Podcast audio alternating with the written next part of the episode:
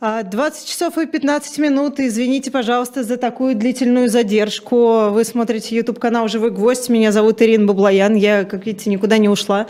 А, вместо Виталия Наумовича Демарского а, сегодня проведу программу «2022». Гость у меня сегодня Борис Вишневский, депутат а, Законодательного собрания Санкт-Петербурга, член Федерального политического комитета «Яблоко». Борис Вазович, здравствуйте. Здравствуйте. А, я призываю всех ставить лайки, донатить нам. QR-код вы можете найти в углу экрана. А, подписываться на канал, если до сих пор не подписаны. Но вот, извините, технические неполадки, такое случается. Прямой эфир все-таки, ну ничего страшного. А, Борис Вазович, ну вы, я так понимаю, что вы договорились с Виталием Наумовичем, что вы будете говорить на определенную тему. Да, эта тема, она совершенно очевидна, потому что там завтра 19 ноября, такая печальная дата, ровно 10 лет, как ушел Борис Натанович Стругацкий.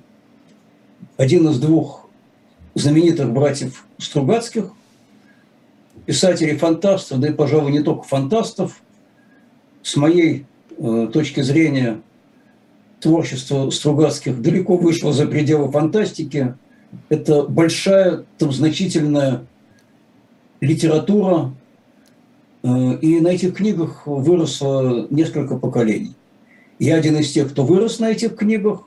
Я один из тех, у кого дома несколько полок занимают книги Стругацких, но кроме этого я имел честь и дружить с Борисом Натановичем, и бывать очень часто у него дома, и записывать с ним огромное количество интервью, которые публиковались на протяжении двух десятков лет, вот начиная с 1992 года.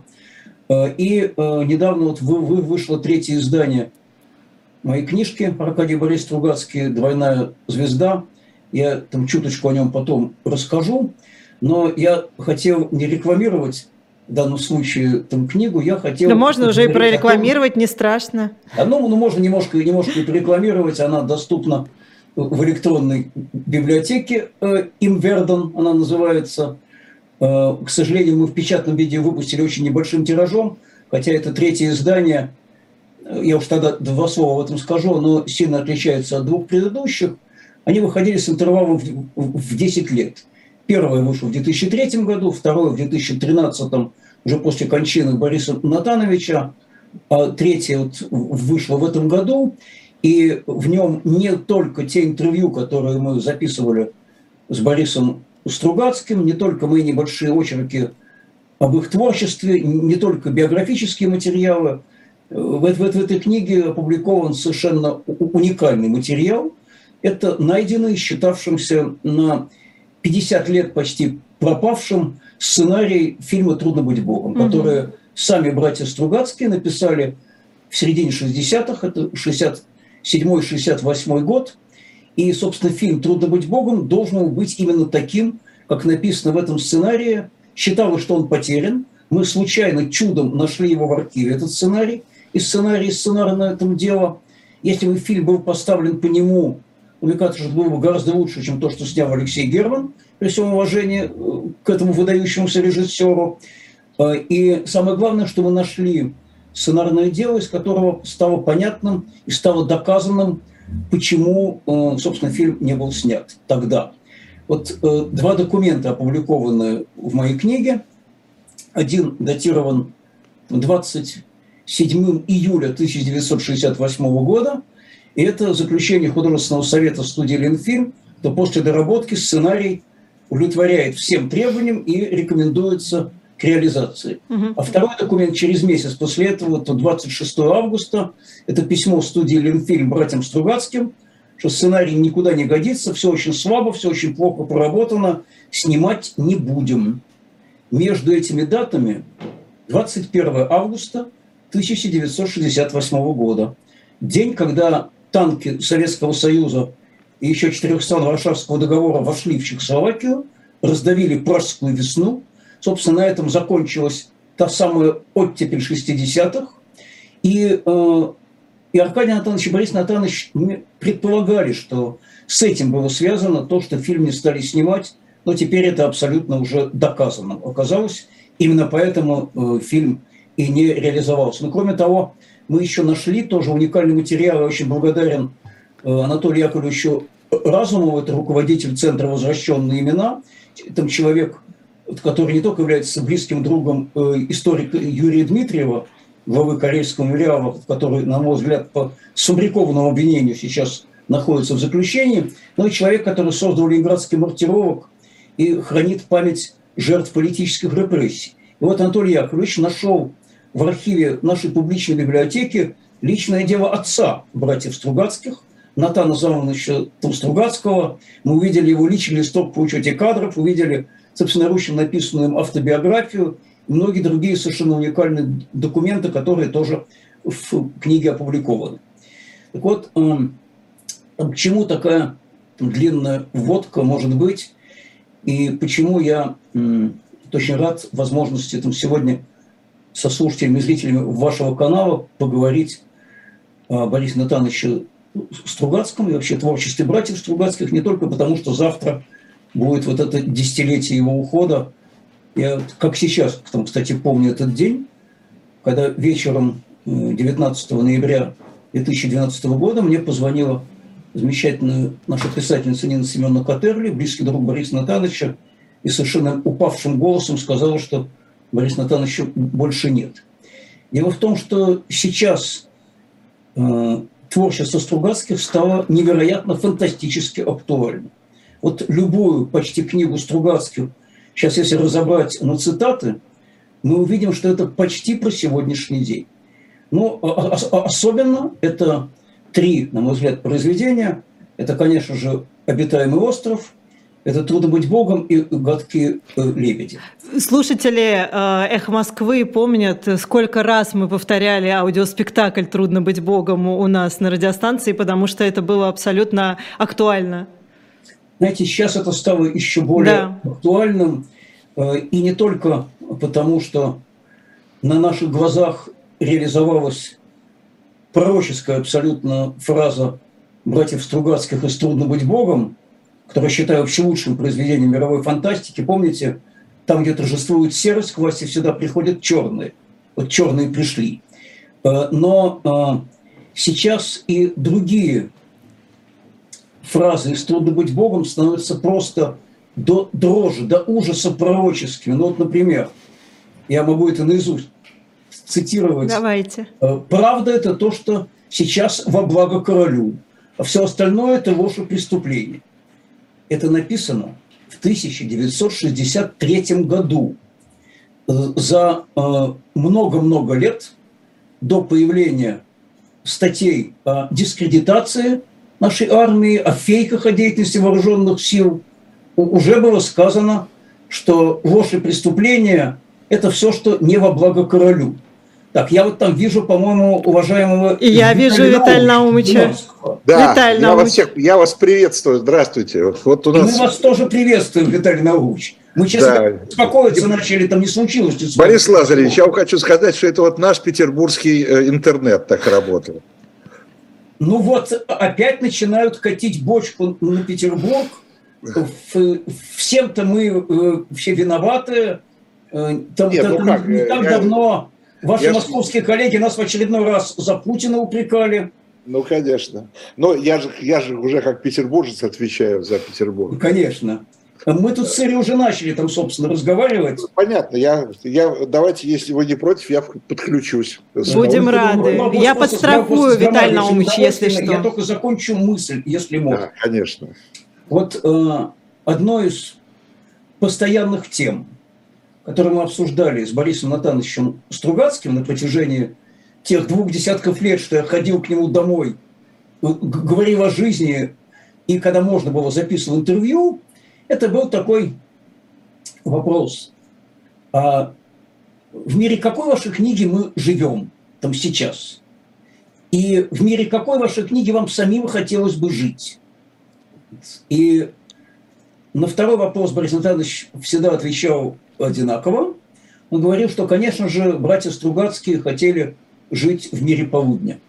Вот в мире э, повести «Полдень» 22 век и других книг, вот, которые этот э, мир полудня э, описывают.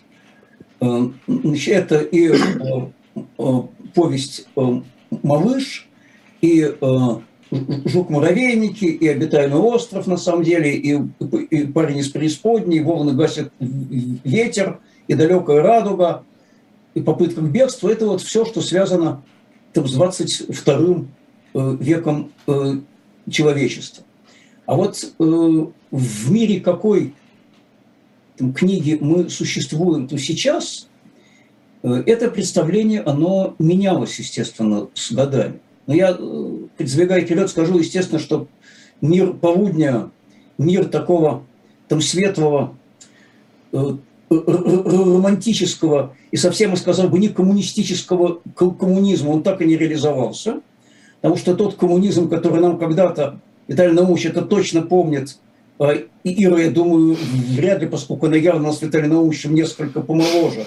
Вот нам обещали там, коммунизм когда-то к 1980 году, но вместо него организовали Олимпийские игры. Абсолютно. Коммунизм, он, он так и не наступил.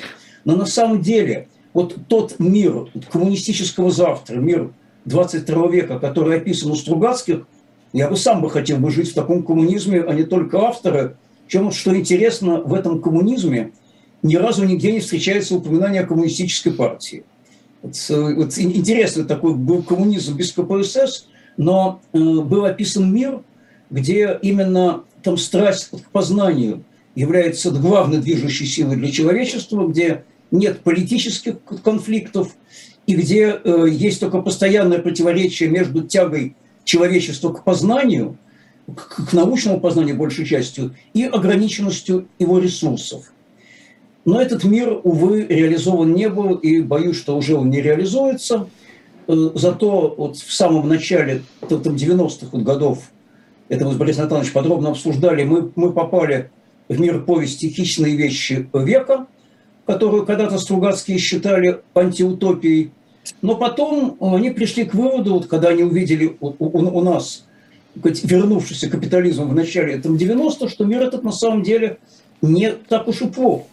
И что в этом мире при всех его недостатках каждый свободен, каждый может себе вы, выбирать путь и, и, и идти по хорошему направлению или по плохому. Но, увы, и этот мир и если бы на нем бы затормозились, было бы очень бы неплохо, но мы, к сожалению, пошли там значительно дальше и попали в миры там совсем там других книг. И вот с, с наступлением уже путинской эпохи мы, конечно же, попали в мир э, града обреченного. А от града обреченного к гадким там лебедям, к обитаемому острову и к трудно быть Богом. Вот такую вот эволюцию мы э, проделали. Mm-hmm. Ну, я так понимаю, что разговор идет о, о том, в каких книгах Стругацкого мы проживали, проживаем и будем проживать, да? Да, Боря? Об этом речь. Да, да и, о, и о том, что Начали, в каком да. мире это мы живем э, там сейчас, это, к А у меня такой вопрос уже безотносительно, у меня вот такой вопрос безотносительно к Стругацким, э, ну и в том числе и с учетом, конечно, Стругацких. А возможно вообще сконструировать будущий мир? Э, то, что пытались сделать там те же самые коммунисты, да, там Маркс, Ленин, неважно кто, да, э, это такая первая попытка, наверное, в истории человечества именно сконструировать э, некое, некую реальность да, для, для человечества. Она провалилась, эта попытка. Может быть, вообще это невозможно ни в утопиях, ни в антиутопиях, да, вот сконструировать что-то такое заранее э, сконструировать и строить вот этот вот мир по некоему заранее составленному плану? Ну, э, я могу сказать так. Можно составить этот план. Можно ну, даже никогда, можно начать его реализовывать. И мы, собственно, на протяжении 70 лет видели, как план этот пытались реализовать. Но потом мы поняли, Э, что э, неверным было не исполнение, а чертежи. Я, я вот очень хорошо помню, как во время э, оттепели, я, я, я хотя тогда еще, был, был еще подростком, и даже и после окончания оттепели были популярны рассуждения, что надо бы вернуться к подлинному там, Ленину, неискаженному Сталиным потом, вернуться к истокам, посмотреть, а что на самом деле писал Ленин, что на самом деле писал Маркс, и что на самом деле Маркс вот хотел. Но проблема в том, что ни Маркс, ни Ленин там так и не оставили в запечатанном конверте обращение к потомкам о том, что на самом деле они имели в виду, и как следует понимать то, что они написали. И, естественно, те, кто пришел, особенно после Ленина, они, они по-своему это все интерпретировали, и они поставили над страной, я бы сказал, очень там жестокий эксперимент, который обошелся в десятки миллионов там жизней, и который нас отбросил на много десятилетий назад. И я думаю, что вообще попытка сконструировать мир, она э, невозможна. Э, в, и, и в том числе потому, что там невозможно, например, предсказать, как будет развиваться наука, как будет развиваться там, страсть людей там, к познанию, там, какие будут делаться открытия. Но вот э, я думаю, что Виталий Наумович там со мной э, согласится, э, если бы даже не в 60-е годы, а в середине 80-х нам бы показали тот уровень бытовой техники, электроники, как, которыми сегодня там легко овладевает там школьник второго класса, э, мы бы, наверное, решили, что такого уровня человечество достигнет, ну хорошо, если к концу там, 21 века, а, а, а может быть и позднее. Вот невозможно было предсказать, как в этой сфере начнет развиваться технический прогресс. А с другой стороны, я прекрасно помню, что в 60-е годы прошлого века – вот, вот как раз когда писались и книги о мире полудней, в том числе э, там «Далекая радуга», сейчас о ней пару слов скажу, э, было такое почти всеобщее ощущение, что вот-вот и наука решит все проблемы человечества. Вот еще немножко мы э, все болезни победим, мы, мы будем летать на Луну, на Марс, на, на Венеру, на другие планеты и в другие галактики, и Значит, и что э, вообще познание будет развиваться там, стремительными там, темпами, и через очень, очень небольшое время человечество оно избавится от всех своих проблем. И этого не произошло, как мы понимаем. Во всяком случае, вот, вот полная победа, например, над теми же, будь они прокляты, онкологическими заболеваниями, к сожалению, там не достигнуто до э, сих пор. Я, я это к тому, что прогнозы тут почти невозможны. И вообще очень сложны прогнозы. Сейчас, секунду, только закончу мысль, Виталий Наумович. Да, да, да. И, и я как-то спросил у Бориса Натановича, что писателю-фантасту сам Бог велел задавать вопросы о будущем. Может ли он что-то предсказать? Он дал парадоксальный ответ. Сказал, что, что лет на 300-400 я, пожалуй, наверное, возьмусь предсказать. А вот на какое-то ближайшее будущее точно не возьмусь, потому что очень трудно сказать, что будет происходить там ближайшие годы. Валя, а вот такой вопрос. Не получается ли так, что э, какие-то плохие прогнозы, они сбываются? Почему? Нет, э, вот, э, вот взять, взять, два, взять еще одно гениальное произведение, помимо Стругацких, да? Оруэлл. Почему Оруэлл сбывается? Ну, я, я только сегодня одному своему другу там цитировал там старый, ну, относительно уже старый анекдот, он, по месяца два назад как появился – то, говорят, в России поставили памятник Орлову. Вопрос где? Да, в общем-то, везде. Ну да. У, у меня книга 1984, естественно, там стоит вот тут слева на книжной полке, э, но я э, ее боюсь перечитывать, потому что мне становится как-то страшновато. Хотя Стругацких перечитываю постоянно, но я бы не сказал, что сбываются только плохие прогнозы. Просто когда сбываются плохие прогнозы, мы лучше это запоминаем – потому что это влечет за собой очень сильные негативные реакции, естественно, это тут же откладывается. А хороший прогноз сбылся, ну, замечательно, что называется, поехали э, жить э, дальше. Э, но, но, но, кстати, вообще Стругацкие делали и, и вполне себе вообще хорошие прогнозы. Во всяком случае, вот в той же повести «Возвращение полдень» 22 век, ну, в общем, довольно вообще неплохо было предсказано будущее создание такой всемирной уже компьютерной там сети. Это, это, это, это, это то, что мы сейчас наблюдаем, и, и, и многие там другие вещи, хотя, конечно, сбылись отнюдь не все э, предсказания. Но вот общественно-политические предсказания там Стругацких, они сбылись, я думаю, очень многие по одной причине. Ведь они, э, изображая все это как происходящее в каких-то вымышленных странах и на других планетах, они на самом деле имели в виду то, что у нас происходит. Вот тот же самый обитаемый остров, это я доподлинно абсолютно вот знаю, э, ведь и его реальность была э, там списана с сталинского СССР во многом очень. И вот та или боевая гвардия, или боевой легион, я думаю, все, кто читал «Обитаемый остров», помнят, о чем идет речь, э, это было один к одному там списано с НКВД. И поскольку они изображали проблемы тоталитарного мира, ну вот мы видим, там, к чему привело э, вхождение в этот тоталитарный мир. Другое дело, что мы могли в него и не попасть. Вот э, история не предопределена, очень много было развилок, в том числе у нашей страны, на, на которых мы могли избежать вот этого соскальзывания в тоталитарное будущее, в котором мы в результате сейчас оказались. Но поскольку мы в нем оказались, то, конечно, пророчества там Стругацких реализовались просто с пугающей силой. Обитаемый остров вообще уже, по-моему, цитируют каждый день. Э, в интернете, в телеграм-каналах, там, ну, в газетах нет, потому что газет нормальных уже почти не осталось. Там новую газету изо всех сил пытаются уничтожить. Но уже цитаты из обитаемого острова превратились в общее место, вот уже я бы сказал. Лет 10 назад это цитировал, ну, наверное, почти только я.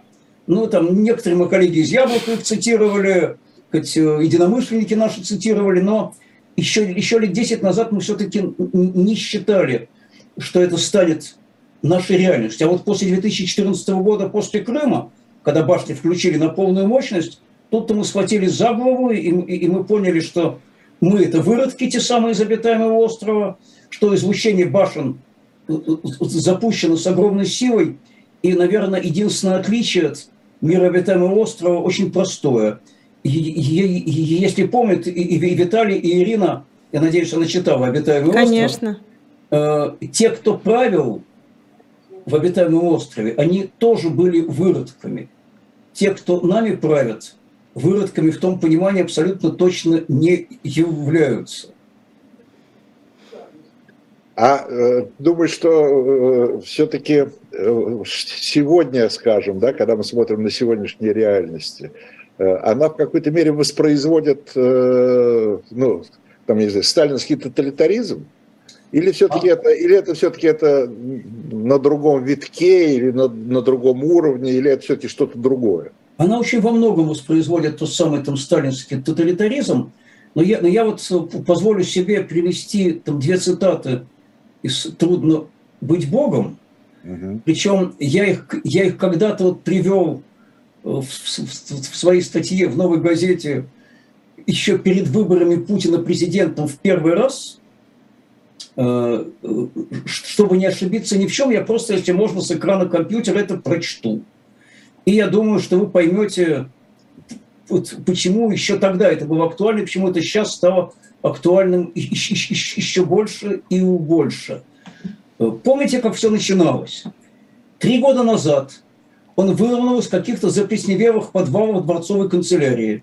Мелкий, незаметный чиновник, угодливый, бледный, бледненький, невысокий, но и не низенький, не толстый и не очень тощий, не слишком густоволос, но и, но и далеко не лыс, в движениях не резок, но и не медлителен, с лицом, который не запоминается и похоже сразу на тысячи лиц, вежливый, галантный с дамами, внимательный собеседник, не блещущий, впрочем, никакими особенными мыслями. Он никто, он ниоткуда, это не могучий ум при слабом государе, которых знала история, не золотолюбый временщик, думающий лишь о золоте и бабах, убивающий направо и налево ради власти и властвующий, чтобы убивать. И последнее. Мы тут ломаем головы, стремясь втиснуть сложную противоречивую фигуру орла нашего Дона Рэба в один ряд с Ришелье, Неккером и Монком, а он оказался мелким хулиганом и дураком. Вот это Стругацкие написали про Дона Рэбу, в 1963 году. В 2000 году перед президентскими э, выборами я это напомнил.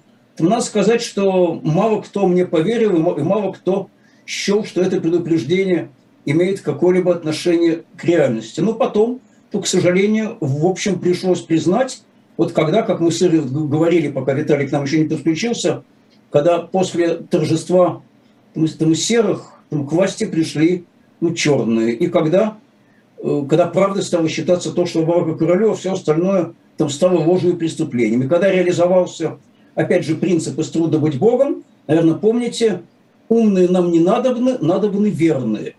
Вот как только верные стали заменять умных в массовом порядке, мы получили то, что получили. Ну, так что сейчас у нас вот такая смесь, там, там, там, там трудно быть богом, обитаемый остров и еще там гадкие э, там лебеди, э, безусловно.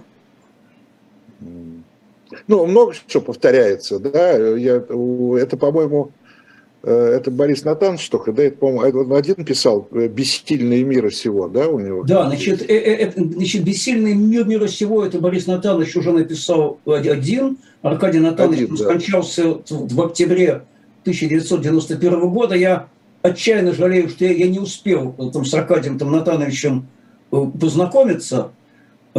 И вот под псевдонимом С. Витицкий Борис Натанович – он написал там две книги. Одна называлась «Поиск предназначения» или «27-я теорема этики», а, а вторая называлась «Бессильный э, мира сего». Э, но, но вот я сейчас еще процитирую одну вещь из, э, из «Обитаемого острова», которая тоже стала фантастически актуальной, и это даже не про башни, не про их излучение, потому что разговор про башни и излучение уже, уже, уже стали, я бы сказал, какой-то банальностью за, за последнее время. Вот э, на Тамсаракше, это вот мир, описанный в обитаемом острове, все было поставлено на службу там, государству, которое безраздельно властвует над жизнью там, любого человека. И, и, и при этом были, это официальное название, были районы, еще не достигшие процветания, и была фанатичная вера в то, что надо отдавать все силы на нужды обороны от коварных врагов, как внешних, так и внутренних.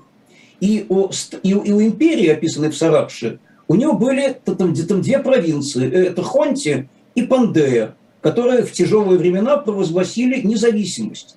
И как к ним так относились? Цитирую дословно, что надо вернуть э, гадов в лона, предварительно строго наказав. Но вот после 2014 года это просто стало, я бы сказал, бы, вообще отражением, к сожалению, там, текущей российской политики. И были правители, которые назывались э, неизвестными отцами, э, или, в, или в, другой, в другой версии они были еще огненосные творцы, потому что обитаемый остров же он подвергся там страшной э, цензурной правке. Вот. И вот эти неизвестные отцы, это была анонимная группа наиболее опытных интриганов, остатки партии путчистов, сохранившиеся после 20-летней борьбы за власть между военными, финансистами и политиками. И у них две цели. Одна главная, а другая основная. Главное – удержаться у власти. Основная – получить от этой власти максимум удовлетворения. Единственное отличие, что наши нынешние правители, они, они не анонимны, а все остальное, ну просто, знаете, вот как сегодня вот написано.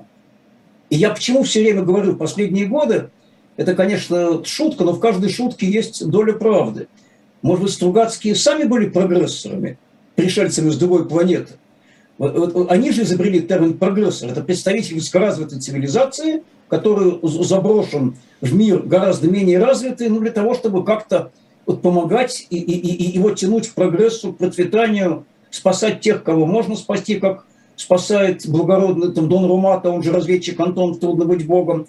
Вот мне все больше и больше кажется, что сами Стругацкие, судя по их способности прозреть будущее, может быть, и были такими прогрессами, только неизвестно с какой планеты они к нам попали. Но как иначе они бы узнали, что будет? Я другого варианта, в общем, не вижу.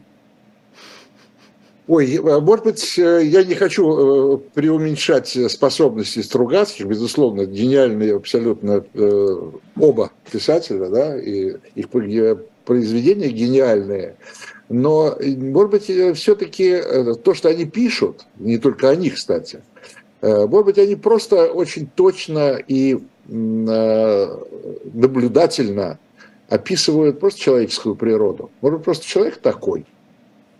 Виталий, естественно, они прекрасно описывают человеческую природу, но они описывают человеческую природу, вот в частности, и в обитаемом острове, и в «Туда быть Богом», и, и в «Гадких лебедях», э, применительно к тоталитарному э, миру. Вот ну, да. э, есть... Но тоталитарный мир, он же любимая повесть. Да, да, да, да я, я, я, я, я сейчас только продолжу, если можно. Есть очень любимая повесть, я думаю, не, не несколько недооцененная, ее не так часто там цитируют, как «Обитаемый остров» или «Трудно быть Богом», называется она «Гадкие э, лебеди». Она на много лет э, была запрещена, ее много, ее много лет не печатали. Я вот, я, я вот из, из нее там две цитаты приведу, феерически актуальные. Есть люди, которые не могут жить без прошлого. Они целиком в прошлом, более-менее отдаленном. Скажем, господин президент, что бы он делал, если у нас бы не было нашего великого прошлого? На что бы он ссылался и откуда он бы взялся бы э, вообще? И, и, и еще одна цитата, это, это главный герой «Гадких лебедей», писатель Виктор э, Банев. Значит, он, он вспоминает там разговор, он говорит, с его превосходительством господином референта, господина президента по государственной идеологии. Его превосходительство вызвал меня в свой скромный кабинет, там 30 на 20, и осведомился, э, «Виктуар, вы хотите по-прежнему иметь кусок хлеба с маслом?» Я, естественно, ответил утвердительно. «Тогда перестаньте бренчать!» Гаркнул его превосходительство и отпустил меня мановением руки. Мы же с вами наблюдали, какое огромное там, число людей, желая иметь кусок там, хлеба с маслом, последние годы они перестали э, бренчать.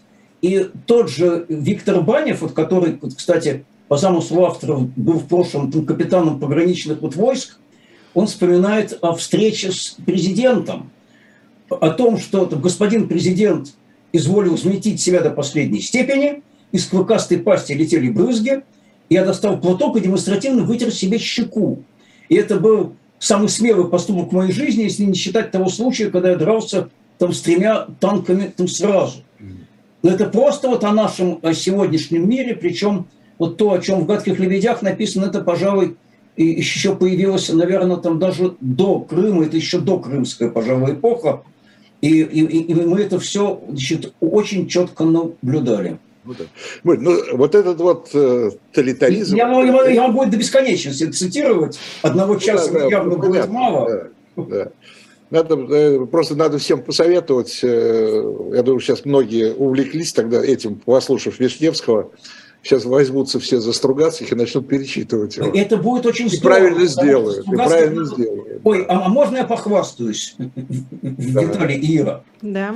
Э, где-то месяца там два назад я обнаружил совершенно феерическую вещь. Значит, мне позвонил мой там, друг, там старший, мой кумир, наш великий актер и великий гражданин Олег Валерьянович Басилашвили. Ну, и вдруг спросил, говорит, говорит, «Э, Боря, а что вы посоветуете почитать из Стругацких? Выяснилось, что он почти ничего не читал. И с тех пор вот на меня вот возложена почетнейшая миссия – это, значит, добывать книги там Стругацкого, благо сейчас это несложно, и передавать... К счастью, они еще есть в книжных магазинах. А? К счастью, их еще можно купить в книжных да, магазинах. к счастью, их еще можно купить в книжных магазинах, потому что в дни моей молодости и юности это было совершенно вообще невозможно. Вот, вот только редчайшая вообще удача была нужна для того, чтобы... Еще очень хорошо, Боря, еще очень хорошо, что еще пока все-таки фамилии Стругацких не убирают. Э, с... Нет, э, ее пока не убирают. Более того, вот я, я сейчас жду э, в течение, наверное, ближайших недель-двух должна быть отлита уже мемориальная доска, она будет установлена на доме, где жил Борис Натанович, в Петербурге, на улице Победа, дом 4, где я много раз был. Мы завтра хотим прийти к этому дому, там повесить портрет Бориса Натановича, положить цветы и просто его вспомнить. И рядом вот с этим домом уже 8 лет как существует площадь братьев площадь Стругацких. Стругацких. Да. Я этим жутко горжусь, потому что это была моя инициатива увековечить память Стругацких на карте города. И это единственное место в стране и в мире, где вот увековечена память братьев Стругацких, и прямо есть площадь, там, там названная их именем. У нас и библиотека есть имени Стругацких. В, в городе я иногда, иногда в нее захожу с большим удовольствием. Поэтому пока еще они не изъяты ниоткуда, но мы, не знаем, что будет дальше. Ибо предсказывать будущее сейчас стало почти безнадежным занятием. Горизонт планирования резко сократился до вообще недели, иногда двух. Вот читая Стругацких, мы как бы, естественно, прям видим там сегодняшний день, не только вчерашний день, но и сегодняшний день видим, и не дай бог, может быть, даже и завтрашний, да? А, но э, вот ты говорил, что э, много в истории России, много было развилок. Да, без всякого там сомнения. Да, но почему после каждой развилки мы все равно э, сваливаемся в одну и ту же колею? Я не знаю, почему свалимся в одну и ту же колею, но я не считаю, что... Извини, вот, извини, извини, после, еще два слова скажу. Да, еще два слова скажу. Конечно, Виталий. Все, все вот эти вот э, наши замечательные, наша замечательная реальность, она же не Богом нам послана сверху, да? Мы ее сами, мы сами себе ее создаем. Мы, мы, когда я говорю мы, я имею в виду все общество наше, да? Далее, мы, значит, все виноваты в этом. Вот, значит, это просто там цитата воплощенная из гадких лебедей. Абсолютно. Значит, будущее создается тобой, но не для тебя. Это, это, это из этой великой книги. Кстати, опять же, вот чем еще я там жутко горжусь, э, кроме того, что назвали площадь имени Стругацких, и кроме того, что нам удалось найти, вот мы с вспоминали, считавшийся потерянным на полвека оригинальный сценарий фильма «Трудно быть Богом», и он в третьем издании моей книги опубликован – Э, я жутко горжусь тем, что у меня вот э, в шкафу э, там лежит так называемая там синяя папка Феликса там Сорокина. Если кто читал роман «Хромая судьба», его главный герой, там действие происходит вполне себе в советской вообще, действительности, он такой, значит, классический, обычный, благопристойный, там советский писатель, но для себя в стол – он пишет некую книгу, которую он знает, она никогда не будет опубликована. И она у него хранится в, в синей папке, так называемой, вот это вот, вот, это вот, вот Феликса там Сорокина. Это его зовут, так этого писателя. И потом выясняется, что в этой папке как раз э, повесть «Гадкие э, лебеди». Так вот, у меня в шкафу лежит оригинальная рукопись машинописная, сделанная самими Стругацкими – вот этих гадких лебедей, вот та самая, это, это синяя папка, она там чудом еще была найдена, и ее когда-то Борис Натанович отдал это в журнал «Нева», она попала к Даниилу Александровичу Гранину, а Даниил Александрович, она попала к такому человеку прекрасному по имени Марк там, Шалимов, а Марк Шалимов, прочтя в интернете, что мы нашли там сценарий «Трудно быть Богом», со мной связался и предложил отдать эту синюю папку. Я ее с удовольствием взял, когда, когда будет музей, естественно, будет в этом музее. И интересно, что повесть первоначально должна была даже иначе называться. Там прямо переправлено на первой странице, это можно прочесть. Сперва ее хотели назвать не гадкие лебеди, а дикие лебеди. Но вот к чему это все это подвожу? Э, за несколько лет до кончины Бориса Натановича, вот в одном из интервью, он сказал такую, на самом деле, крайне оптимистическую мысль, хотя уже тогда был Путин, уже тогда было понятно, к чему все клонится. Уже тогда Борис Натанович, например, там, там на вопрос, что ему удалось бы встретиться там, с Путиным, о чем он его спросил бы, там сухо отвечал, ни о чем. У меня с ним нет общих тем для разговора. И вот э, Борис Натанович мне тогда сказал, что, Боря, э, мы с вами точно знаем, что тоталитаризм не вечен, даже самый глухой и безнадежный. Потому что один раз в нашей жизни, мы уже видели, как он рухнул. И это значит, что перспектива есть, и надо делать все, чтобы эту перспективу приблизить.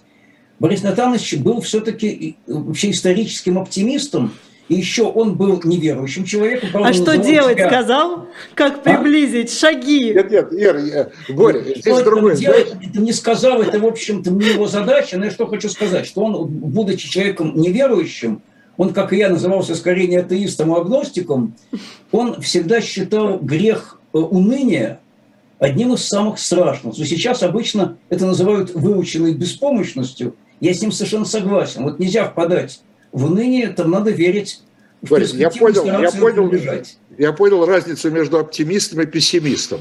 Оптимист, Но, говорит, оптимист говорит, оптимист говорит, что тоталитаризм не вечен, но когда-нибудь рухнет. А пессимист говорит, он опять возродится после того, как он рухнет. Нет, вот... Э, как нет? Он возрождается, к сожалению. Мы видим. Виталий и Ира. Э, мне, меня очень часто спрашивают, там, на что вы, вы надеетесь. На что вы в Яблоке надеетесь, на что вы лично вот надеетесь. Совсем недавно меня прекрасный замечательный э, Юрий Иванович там, Шевчук об этом там спрашивал. Я имел счастье быть у него в студии с ним общаться и подарить ему, кстати, вот свою книгу э, Стругацких. И я сказал, что лет вот 40 назад, там, в 82-м, 83-м, даже в 84-м году, я, как и все мои друзья и знакомые, был абсолютно уверен, что все происходящее вокруг – это навсегда, что никогда ничего не изменится, что так в таком строе мы будем жить еще десятилетия, когда невозможно сказать то, что думаешь, невозможно читать то, что хочешь, невозможно там ехать там, куда ты хочешь, когда даже для того, чтобы попасть по, по путевке в социалистическую страну, значит, надо собирать там 10 рекомендаций и, и, и, и проходить все, все, все портком э, и, и прочие инстанции, и что это, это все навсегда. Прошел год, там началась перестройка. Это я прекрасно помню. Я, я лекции там студентам в Свободном университете вот читаю, и в частности у меня вот курс называется «Политическая история постсоветской России». Как раз мы начали с перестройки, я об этом говорил, что никто не мог предположить, что начнутся такие перемены. Но эти перемены там начались. А Значит, а можно было предположить, а можно было предположить, что через 30 лет мы будем воевать с Украиной? Нет, это абсолютно точно предположить было нельзя тогда, но что я хочу сказать, к сожалению, Э, полтора года тому назад и год тому назад мы, я имею в виду моих коллег из Яблока, об этом предупреждали. Вот, наверное, помните, когда знаменитая эта статья Путина появилась в июле прошлого года об историческом единстве России и Украины? Это же вся была программа того, что будет потом. Григорий Явлинский на нее ответил там своей статьей, где четко расписал, что может быть. И мы говорили об опасности вот развязывания таких военных там действий всю избирательную кампанию. Нас, к сожалению, не услышали. Да, наверное, и мы в чем-то виноваты, мы не смогли это всем как надо объяснить. Но э, я не могу не сказать об ответственности тех, кто вместо того, чтобы сказать, э, вот эти опасения поддержать, они были совершенно очевидны, нам увлеченно рассказывал, как сейчас будет здорово, когда вместо единороссов изберут или коммунистов и эсеров, и как мы организуем еще турбулентность и разрушим этим режим. Сейчас мы увидели уже за все последние месяцы, как те, кого предлагалось поддерживать как альтернативу, э, принимают все репрессивные законы, голосуют точно так же, даже ведут себя иногда более людоедским образом, чем те. Вот совсем вот недавняя инициатива, наверное, вы в курсе, дорогие коллеги, это что теперь, оказывается, будет, будут лишены любого государственного финансирования те, кто снимают фильмы, если хотя бы кто-то из тех, кто участвует в съемках, штатно или нештатно, был наказан по статьям о дискредитации или фейках. Мы же знаем, как вообще эти дела фабрикуются. Вот мой друг и коллега Александр Шишлов, вот прекрасный Виталий Наумович известный, он получил штраф по этой статье о дискредитации. Пару дней назад был городской суд, который утвердил этот чудовищный штраф. А за что? А за то, что он отказался встать, когда предлагали почтить память э, Жириновского. Я просто не был на заседании, я был в больнице, я бы тоже бы не встал. И сказал, что Жириновский разжигал агрессию, войну и ненависть каждый день и он не будет вставать, почитать его память в ситуации, когда каждый день мы получаем сообщения о новых погибших. Его за это обвинили в дискредитации армии.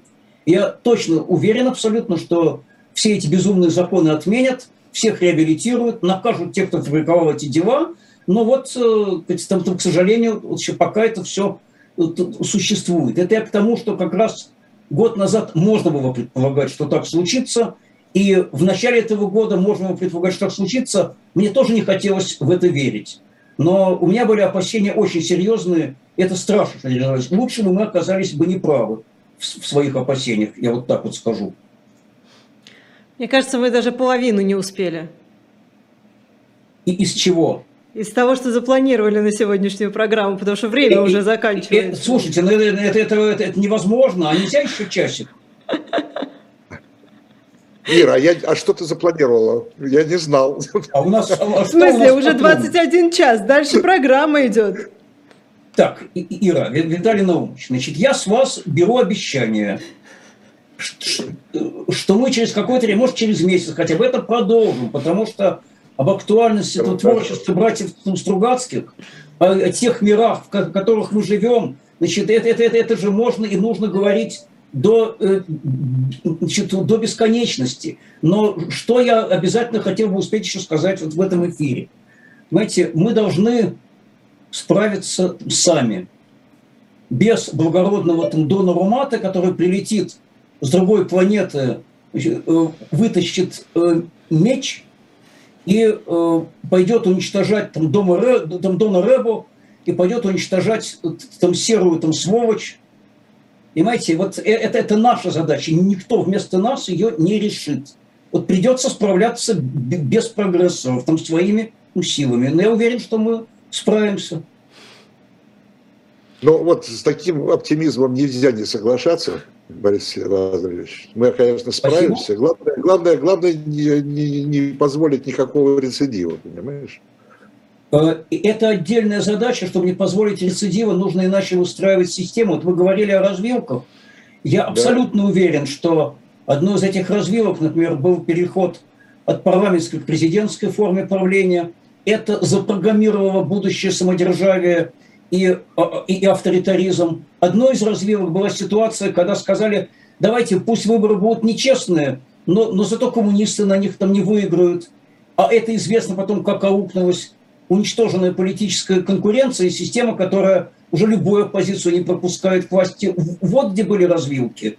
Мы же предлагали альтернативу, я своих коллег, опять же, из Яблока имею в виду, много раз. Э, если бы, может быть, больше людей откликнулись на нее, ее поддержали, пусть и не большинство в стране, ну, ну, я думаю, что мы по другому бы пути бы совсем бы двигались, и не так реализовались бы пророчества моих любимых братьев Стругацких, опять же, моих учителей, моих кумиров и любимейших э, писателей моих, а не только моих.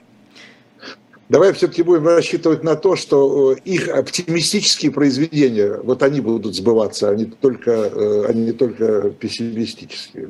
Да? Я тоже бы очень бы хотел бы в это верить. И в это Ира, надеяться. Ты, ты веришь? И... Я верю, конечно. Если не верить, то Все. можно просто с ума сойти, лечь сразу и, и умирать, честно говоря. Боря, Борис, да. мы, э, мы молодое поколение уговорили. Верить Все, друзья мои, у нас это, время... Это очень хорошо, что мы уговорили молодое поколение. Я, кстати, молодое поколение дома уговариваю. Значит, у меня там, там двое детей, одному 26, другому 18 парням. И я их тоже все время уговариваю быть оптимистами. Дай да. Бог. Спасибо. Ну что, спасибо. Спасибо. спасибо. Но опять же, беру обещание, что мы продолжим этот разговор. Потому что все, сегодня будущее, все мы не успеем. А мы обещаем, что в будущее, э, на будущее, что мы э, все планы Иры Баблоян выполним.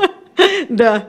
Постараемся, конечно. Борис да, Лазаревич. Огромное спасибо. Да. Виталий Ира, очень приятно было познакомиться. Все, счастливо. Счастливо. Счастливо. Пока-пока. Всех благ.